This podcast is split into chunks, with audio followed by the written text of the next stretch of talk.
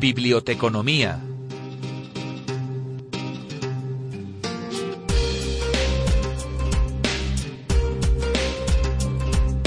¿Cuántas veces nos sentamos a imaginar cómo será nuestra vida dentro de unos cuantos años? Nos miramos eh, un poco en el espejo y decimos, dentro de cinco, dentro de diez años, ¿dónde estaré? ¿Qué haré? ¿Cómo será el mundo entonces? Porque muchas películas de ciencia ficción nos lo dibujan, pero no siempre aciertan luego los pronósticos. La tecnología está clara que va a jugar un papel principal prácticamente fundamental. Y ese escenario, no solamente en lo social, en lo humano, en la gestión de equipos y también en la parte de la tecnología, es precisamente lo que dibuja el libro eh, que les queremos presentar hoy en, en, Onda Inversión. Dentro de 15 años, escenarios improbables del ICE Editorial y lo vamos a hacer con su autor, con Francisco Abad. Francisco, muy buenos días. Hola, buenos días. Un escenario dentro de 15 años que cuesta imaginarse, aunque poco a poco vamos enca encadenando, ¿no? Semana a semana y vamos llegando a ese punto final, ¿no? De destino de 15 años. Miramos pues bueno. en, en, materia laboral, si le parece, porque aprovechamos que tenemos ese dato de, de empleo. Parece que la parte laboral y la parte más social está claro que la pirámide poblacional es la que es y que vamos encabalgados también hacia un terreno en donde seremos cada vez más viejos, no sé si más sabios bueno, más viejos básicamente eh, estamos hablando de datos medios, ¿no? Eh, obviamente eh, estamos se está alargando la esperanza de vida, cada vez vivimos más años, y por otro lado eh, no es que nazcan cada vez más niños sino más bien al contrario no entonces bueno pues la edad media sube y eso va a transformar espectacularmente la sociedad dentro de nada no no son pronósticos sino son datos que están ahí porque cada año sabemos los que nacen no y más o menos cómo evoluciona con bueno algunas pequeñas variables que tienen que ver con los flujos de entrada y salida migraciones etcétera no pero en general sabemos cuántos vamos a ser dentro de unos años y eso pues es previsible no eh, cuál puede ser el futuro desde ese punto de vista no desde el punto de vista demográfico. Hay un dato eh, muy facilito de recordar, ¿no? Eh, de la última, eh, del último censo poblacional de España, que es que en España ahora mismo el número de personas con menos de 16 años es el 16% de la población el número de personas de más de 45 es el 45% eh, eso proyectado dentro de 15 años con el escenario actual de edades de jubilación, eh, pues hace que vaya a haber muchas personas, eh, digamos, eh, teniendo que vivir, teniendo como ingreso principal una pensión que es pública de una bolsa de pensiones que aparentemente, pues no parece que vaya a crecer, ¿no? Que es menos. Eso va a generar unos cambios eh, grandes dentro de no mucho. Además tenemos un 5% de la población que es octogenaria, 2,5 millones de personas. Yo, yo entiendo que cuanto más eh, se incremente ese porcentaje habrá consecuencias eh, más claras ¿no? para el ahorro, para la inversión, para las pensiones, la hucha de las pensiones que tanto sale a la palestra. Yo no sé si estamos trabajando pensando en ese escenario, Francisco. No sé cómo lo ve usted. Yo creo que no estamos trabajando pensando en eso, quizá porque es una verdad eh, relativamente incómoda, porque pensamos que ya no la resolverá lo público, que nos lo resolverán los demás, ¿no? Pero yo creo que poco a poco tenemos que empezar a ser conscientes y tomar las riendas de ese futuro, que, que no es negro, ¿eh? nosotros tenemos, eh, eh, vamos, eh, apostamos eh, en tono optimista por el futuro, pero todo depende de lo que seamos capaces de movilizarnos cada uno de nosotros, ¿no? Es decir, hay un futuro con algunos datos que están ahí, otros son ni siquiera imaginables, pero en lo que podemos prever deberíamos ser un poquito más activos, no, no, no esperar al futuro que, o no no que sea un futuro eh, al que asistimos a mesa puesta. ¿no? La, tenemos que poner nosotros la mesa, tenemos que cocinar los ingredientes y que además sean ricos. ¿no? Pero nos, nos tenemos que mover. El colapso del sistema de bienestar actual eh, es obvio, pero hay, pocos cambios porque, bueno, pues las, los políticos no se mueven, porque los ciudadanos no se mueven, porque las empresas no se mueven. Yo no sé eh, cuál será el detonante. El otro día hacíamos una especie de, de apuesta simpática, en este caso no relacionado con el, con el mundial, pero quizá eh, la atención de la, de la importancia del cambio que hace falta, eh, pues posiblemente la marcará el día que un gran banquero eh, lance un mensaje y lance un producto llamativo que nos, que nos ayuden eh, a darnos cuenta de esa situación y, y, que nos ayuden a ponernos las pilas, claro. Francisco, yo, eh, uno de los escenarios que, que, plantean o una de las reflexiones que nos deja también este libro de dentro de 15 años es ese cambio un poco de modelo productivo, también pensando en ese estado de bienestar que no sé si ya ha pasado a la historia.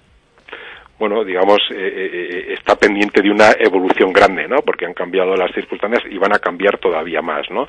Pero efectivamente va a haber cambios. Insisto que, que en tono positivo nosotros, claro, que vemos una sociedad más envejecida, pero también en el futuro, pues parece que la sociedad más tecnológica, será más colaborativa, será más emprendedora, será más eficiente desde el punto de vista de menos costes y posiblemente por ahí vienen las soluciones, ¿no?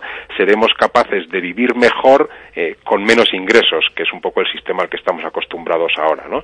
Pero bueno, se supone que si históricamente la sociedad siempre ha ido avanzando, en los primeros años también iremos avanzando, a pesar de que haya esa dificultad de cambio en el sistema de, de, de, pensiones y de servicios sociales a la vista, que debería ser inminente, porque, porque el actual es insostenible, ¿no? Cambio de pensiones, cambio de también un poco cómo se estipula o cómo se eh, fracciona esa fiscalidad, ustedes también en el libro plantean un escenario apostando por una economía de bien común, en una economía donde se coopera en lugar de competir y donde eh, las personas están por, por delante también del beneficio económico. ¿Cree que eso también es un cambio que se está viviendo dentro de las organizaciones? Porque el valor humano yo la sensación que tengo en, este programa, según eh, voy charlando con invitados, es que el valor humano se vuelve a poner al alza. Bueno, el romano se pone al alza eh, eh, pues por muchos motivos, pero entre otros porque las personas vamos muy por delante de las instituciones y de las empresas, ¿no? Hay un ejemplo muy claro que es el uso de los dispositivos móviles, ¿no? En una empresa grande hay más coches de empresa que tabletas o smartphones para sus equipos, ¿no? Y es algo pues que en el ámbito personal eh, no ocurre, es más bien lo contrario, ¿no? Ya se accede más a internet a través de un smartphone o de una tableta que desde el ordenador. En las empresas todavía están en la etapa anterior, ¿no? Es decir, bueno, las personas vamos por delante, eh, eh, trabajamos y estamos empezando a tomar las riendas de la situación de, de, otra manera, quizá en entornos eh, más cercanos, en entornos más amigables, nos organizamos de otra manera, no solo vale lo público, lo empresarial y las ONG, sino que hay organizaciones más informales que hacen cosas. De momento solo conocemos aquellas que se manifiestan contra algo. La sociedad se organiza para protestar con el cambio en el sistema de pensiones, o de bienestar o de las eh, hipotecas, ¿no? Pues salen noticias relacionadas con, con protestas, pero también hay organizaciones que no son tan noticias, pero que están ahí, que se organizan para construir soluciones nuevas a nivel de barrio, a nivel de vecinos, a nivel de a nivel rural, desde luego que existen y bueno, eso la sensación que tenemos, lo que dicen los expertos que han participado en el libro, invitados por la Fundación y Sociedad, que es la que lo ha eh, impulsado, eh, eh, apuestan porque eso es un movimiento en crecimiento y en crecimiento fuerte, ¿no? Estos días estamos asistiendo también a noticias que tienen que ver con el coche compartido o con la vivienda compartida o con la economía o la financiación privada, ¿no? A través de fórmulas como el crowdsourcing. Bueno, pues eso está avanzando más deprisa de lo que parece. Todavía no es noticia, porque lo que es noticia es lo que va un poco más, digamos, contra el sistema que lo que va a favor del bienestar, pero poco a poco irá tomando protagonismo, es nuestra apuesta, ¿no?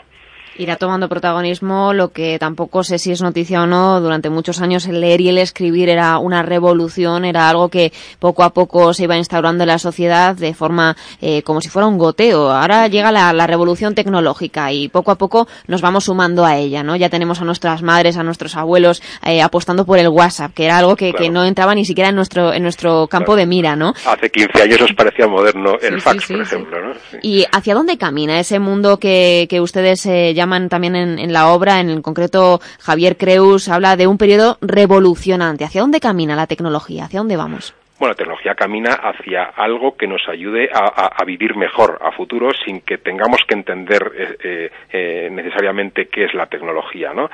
bueno, pues hay muchas, para utilizar el WhatsApp no hace falta ser un tecnólogo experto, ¿no? Hace falta posiblemente empezar a utilizarlo o que te lo cuente eh, tu compañero, tu compañera, tu amigo o tu hijo o tu nieto incluso, ¿no? Entonces, muy complicado no es, hace falta pues que eh, te animes a utilizar, ¿no? La tecnología va en ese sentido, nos, nos hará, y es uno de los retos, nos hará cada vez la vida más fácil y posiblemente ese será uno, uno de los cambios por venir, ¿no? No es que ya no valga leer, escribir y el papel, lo que pasa es que evoluciona y tiende a convivir eh, con otros formatos.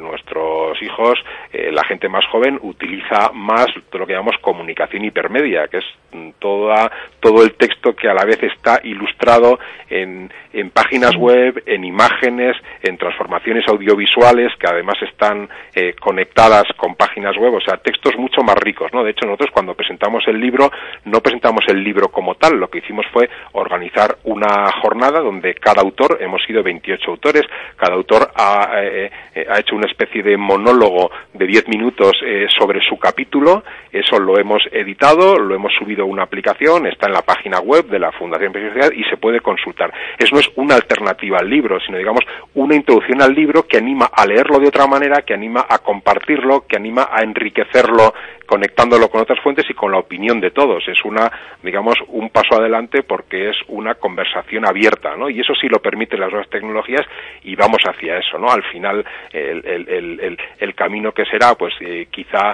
eh, eh, llegaremos a una forma de un montón de cosas, pues que hasta ahora han sido tan importantes o tan tradicionales como el libro o como el fax, que algunas desaparecerán, pero otras evolucionarán hacia algo que nos será más sencillo utilizar y será más sencillo porque él lo los niños, con lo cual más intuitivo imposible, ¿no? Hay, hay niños, la imagen del niño intentando pasar la página de un libro como si estuviera pasando la página en una tableta, ¿no? Bueno, pues, pues eso eh, eh tenderemos hacia, ese tipo de, soluciones que sean más fáciles de usar, eh, más baratas, más amigables, más ricas, más completas. Yo creo que ese es el reto, ¿no?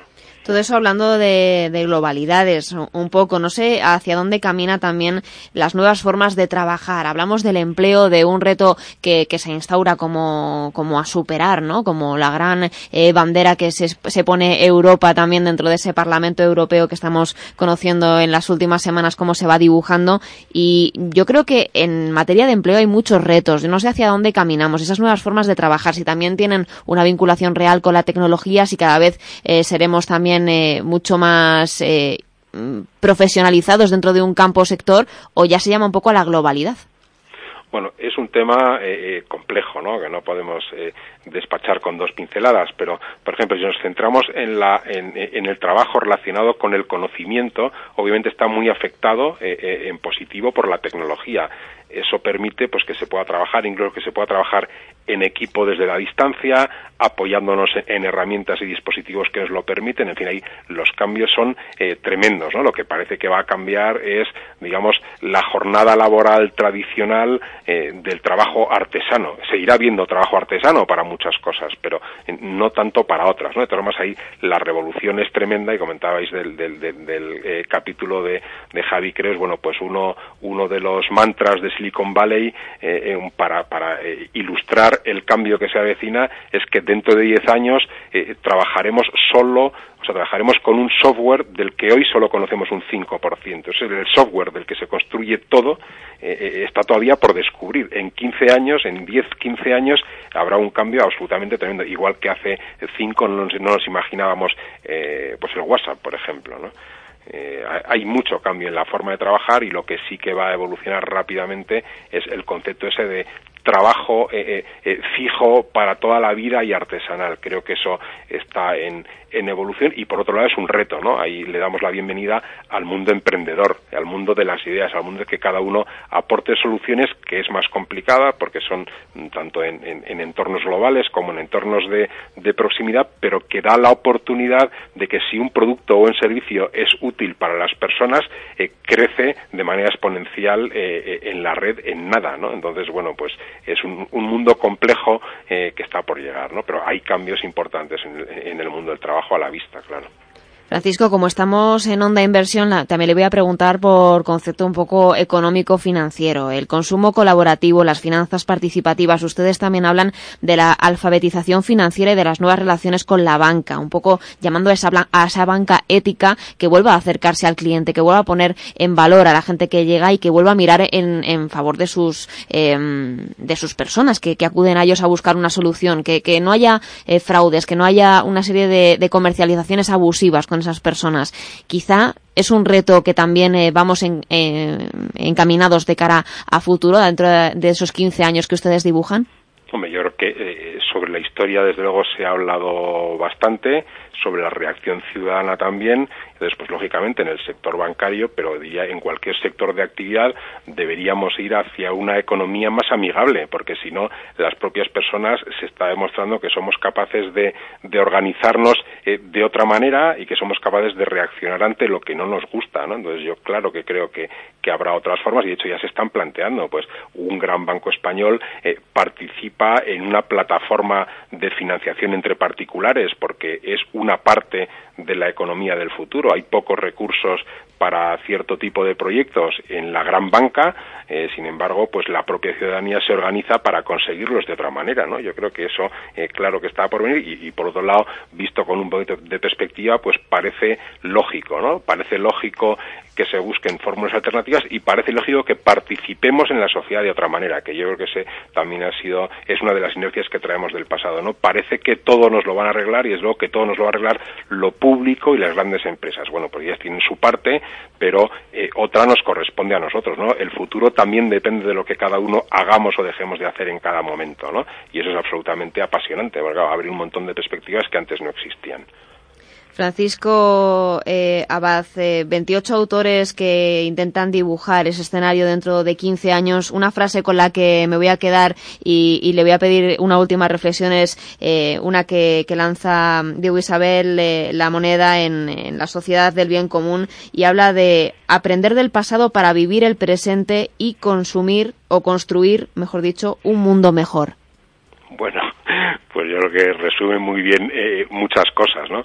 Mm, hemos aprendido mucho a lo largo de la historia, no, son, no somos más que un eslabón después de muchísimas generaciones y eso no lo podemos olvidar, ¿no? Pero eh, por otro lado hay una serie eh, de valores, de actitudes, de actitudes que han valido siempre y que siguen valiendo, pero por otro lado hay circunstancias que cambian, pues la, propia tecnología o la demografía, ¿no? se trata de ir incorporando lo que hemos aprendido durante un montón de tiempo a los retos que se plantean a futuro. Esa es un poco la clave. ¿Con el objetivo de qué? Pues hombre, de, de vivir un poquito mejor, que también es otra de las tendencias que comentamos antes, que en la humanidad se repite. Tendemos a vivir eh, mejor eh, en el siglo XXI de lo que vivíamos en el, ¿no? en, en, el 17, 18, 19. Pues claro que sí, ¿no? Pues por ahí está un poco el, el reto. Eh, aprender de, del pasado para vivir mejor ahora, pero no perder la perspectiva del futuro, ¿no? Sí. Saber hacia dónde nos gustaría ir, porque si no, podemos llegar a cualquier lado, ¿no? Y evitar cometer los mismos errores, que parece que, bueno. que los humanos eh, somos cíclicos también en eso. Bueno, pues yo creo que eso lo aplicamos más bien a, a, a, nivel personal, pero hay que seguir aplicándolo a nivel personal. Dedicamos todavía poco tiempo al futuro, desde luego también a nivel institucional, faltaría más. Pues Francisco Abad, eh, con esta obra dentro de 15 años publicada por Liz Editorial, muchísimas gracias por atender la llamada de Onda Inversión. Me quedo con, con ganas de, de, conocerle, así que cuando quiera venga a charlar con nosotros a los estudios. Claro que sí. Gracias. Pues muchas gracias por vuestra invitación. Salud.